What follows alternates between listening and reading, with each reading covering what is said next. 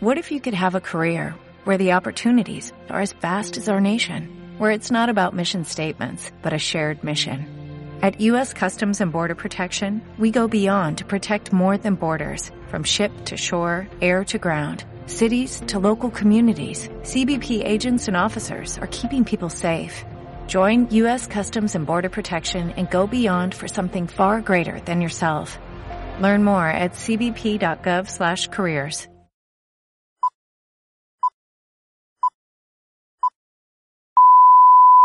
No garantizo nada en este podcast, solo disfrute, diviértase y no se ofenda.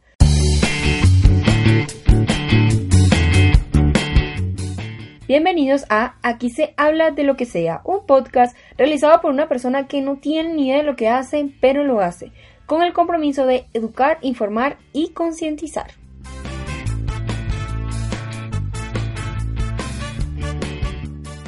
Buenas, buenas, mi gente. Los saludos desde las instalaciones de mi cuarto en este episodio número 0, en donde hablaremos de lo que se va a tratar en este podcast, sus temas, todo lo que haremos aquí y también les quiero contar que contará con la participación de invitados. Entonces, trataré en lo posible traer personas para que estén conversando con nosotros. Bueno, me presento. Mi nombre es Franly Ramona López, tengo 19 años, estudiante de comunicación social y periodismo, venezolana viviendo en Colombia desde hace dos años y bueno, mi pasión por los podcasts surgió a partir de mayo de este año, debido a que a partir de este mes comencé a consumir contenidos de podcast. Entonces dije, bueno, si este personaje tiene la capacidad de hablar por tanto tiempo, tiene computador y tiene micrófono, bueno, vamos a darle con toda. El punto es que no tenía un tema en específico y debido a que no tenía un tema en específico, pues se diseñó este podcast en base a que aquí vamos a hablar de lo que sea, así como se llama el podcast. ¿Qué vamos a hacer aquí? Toda la semana se les traerá un tema nuevo. Ejemplo, un día vamos a hablar de depresión, otro día de alcohol, niñez, drogas, política, economía, etc. El punto es que cada episodio va a tratar de temas diferentes en donde se busque educar, informar y concientizar sobre estos temas. También se va a buscar hacer críticas constructivas, pues para que las personas se apropien de ello. Al comenzar el podcast vamos a traer información, vamos a traer noticias de último momento para que usted se informe. Bueno, si usted tiene alguna sugerencia con respecto a temas o quiere participar en este podcast, bueno, contácteme y pues no pierda el miedo que aquí nos sentamos a hablar.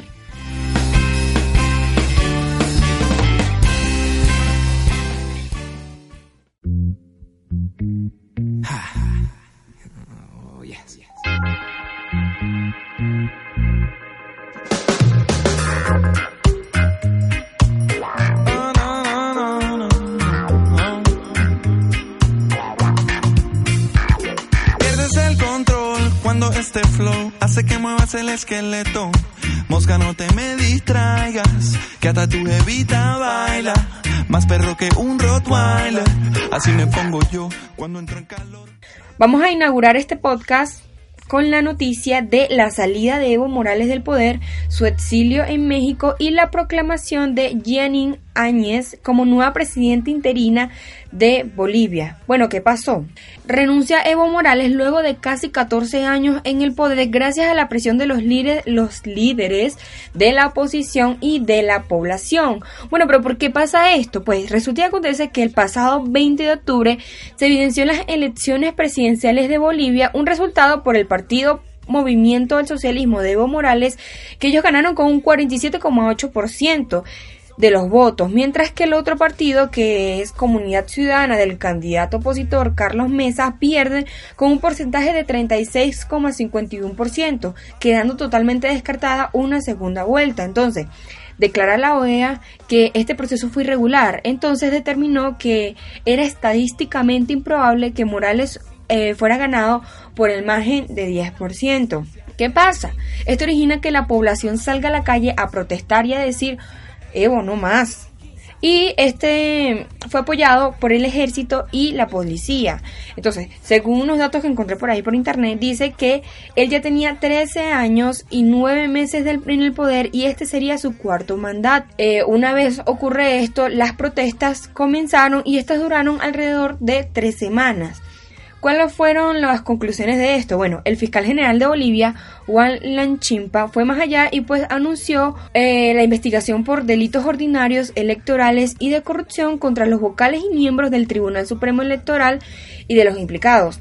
También ocurren las numerosas renuncias de varios de los ministros y funcionarios afines al gobierno de Evo Morales, entre ellos el ministro de Minas César Navarro, el de Hidrocarburos Luis Alberto Sánchez, el de Deportes Tito Montaño y la de Planificación Mariana Prado. De mismo modo también dimitieron el gobernador de Cochabamba Iván Canelas y el presidente de la Cámara de Diputados Víctor Borda. Durante estas manifestaciones eh, se evidenciaron daños en la vivienda de la familia de Evo Morales, sus amigos y sus allegados y algunas personas del gobierno pues terminaron presas. La noticia de último momento, el presidente de México, Manuel López Obrador, le otorga asilo político a Evo gracias con la ayuda del presidente de Argentina, Alberto Fernández. Entonces, estos piden garantías para que Evo Morales pueda, pueda salir ileso de Bolivia y ellos mandan un avión desde México hasta Bolivia para, recorrer, para recoger al expresidente de este país y pues llevarlo a México. Mientras estaba pasando todo esto, se autoproclama Yanin Áñez como presidenta interina de Bolivia. Ella es una abogada que está casada con un político colombiano conservador y esta comenzó su carrera política en el 2016. Vamos a ir siguiendo esta noticia y en el próximo podcast también eh, comentaremos sobre esto. Bueno, otra entre las otras de las noticias que tenemos por aquí fue que esta mañana interrumpen en la embajada de Venezuela en Brasil partidarios de Juan Guaidó. Entonces, un grupo un grupo de seguidores del presidente encargado de Juan Guaidó o no, interrumpe esta madrugada en la embajada de Venezuela de Brasilia, que concluyó con un enfrentamiento violento entre partidarios de Guaidó y funcionarios del gobierno de lo que concluye con enfrentamientos violentos entre partidarios de Guaidó y los funcionarios del gobierno de Maduro. Y la representante de Juan Guaidó en Brasil, María Teresa Velandria, aseguró que la entrada a la embajada fue facilitada por un grupo de funcionarios que había expresado su voluntad al conocer al presidente encargado. Entonces, ella declara que en la mañana un grupo de funcionarios de la embajada de Venezuela y Brasil comunicaron con ellos para que para aceptar el reconocimiento del presidente Juan Guaidó. Entonces ellos abrieron las puertas eh, voluntariamente y así entregar la sede diplomática a la representación legítimamente acreditada en Brasil. Entonces, esta es una noticia que no está aclarada en su totalidad porque muchos afirman los funcionarios por el gobierno de Guaidó interrumpieron la sede y por otra parte también se dice que los trabajadores por el gobierno de, de, Maduro entregaron voluntariamente la sede. Hasta el momento existe una fuerte tensión y los quiero invitar a que por favor las personas que están en Venezuela y los que estamos en el exterior Participemos en las próximas manifestaciones que se harán el 16 de noviembre alrededor de Venezuela. Entonces, los puntos de partida en Caracas serán en Bellomonte, el Unicentro, el Marqués, el Distribuidor Santa Fe y la Plaza Altar y Mira. El sitio de llegada de esta concentración será en José Martín de Chacaito, en el municipio, en el municipio Libertador. Voy a citar este tuit de Carlos Vives que dice: Las marchas son expresión de una sociedad que se une para protegerse y para enviar un mensaje a sus gobernantes. Entonces, los invito por favor a que todos los que están en Venezuela participemos en este movimiento.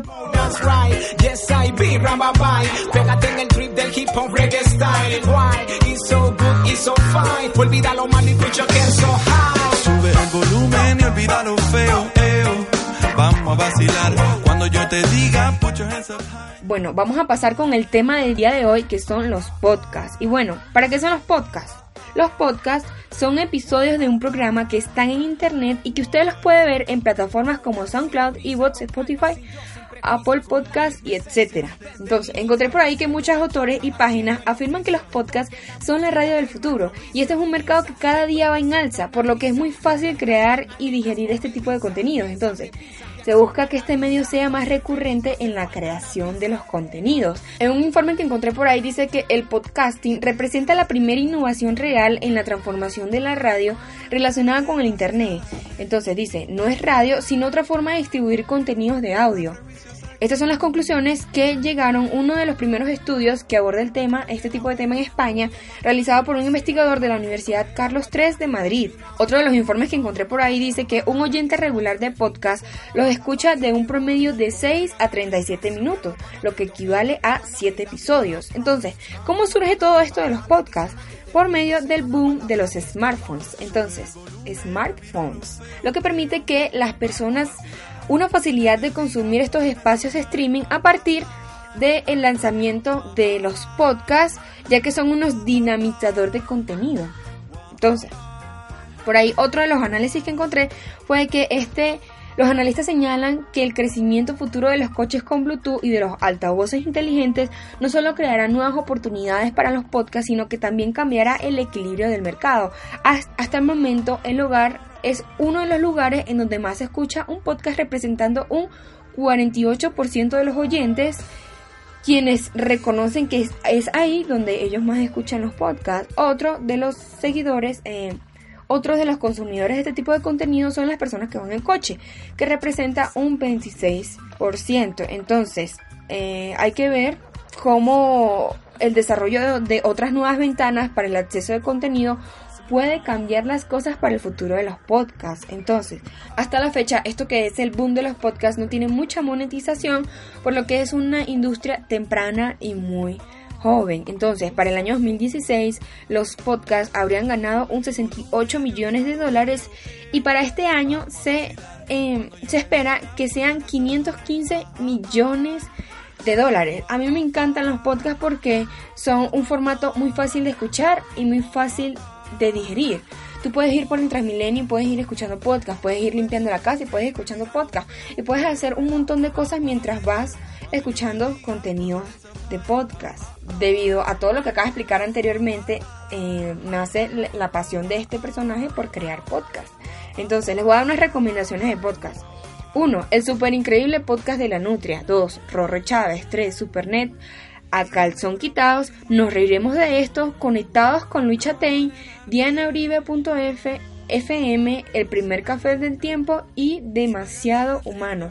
Yo soy amante a los podcasts con con risa e historia o que te ayude de una u otra manera a entender cosas, como por ejemplo el demasiado humano, que trata temas como la revolución, el peronismo, el sexo, el matrimonio. A mí la verdad me encanta este tipo de podcast. Y yo le quiero dar gracias a todas las personas que nos acompañaron en este episodio número cero en este podcast y los espero en la próxima, en la próxima que será el episodio número uno con más temas, más información. Y si usted tiene alguna sugerencia, pues hágala. La puede hacer en mis redes sociales, Franly López en Facebook, Franly Ramona López, el primero fue en Instagram. El tercero, Twitter con Franly Ramona. Entonces, de verdad, de verdad, muchas gracias por escuchar este podcast, por acompañarme en este nuevo episodio y pues al momento no les garantizo que el podcast, pero ya próximamente iremos practicando, iremos mejorando y le vamos a ir trayendo mejores cosas a este hermoso podcast para que ustedes disfruten y les encante este podcast y mientras estén haciendo todo lo que ustedes tengan que hacer, estén escuchando los podcasts y motivarlos también a escuchar podcasts. Gracias y nos vemos en una próxima emisión. Smoke, that's right. Yes, I be Rambabai. Pégate en el trip del hip hop reggae style. Why? It's so good, it's so fine. Olvídalo mal.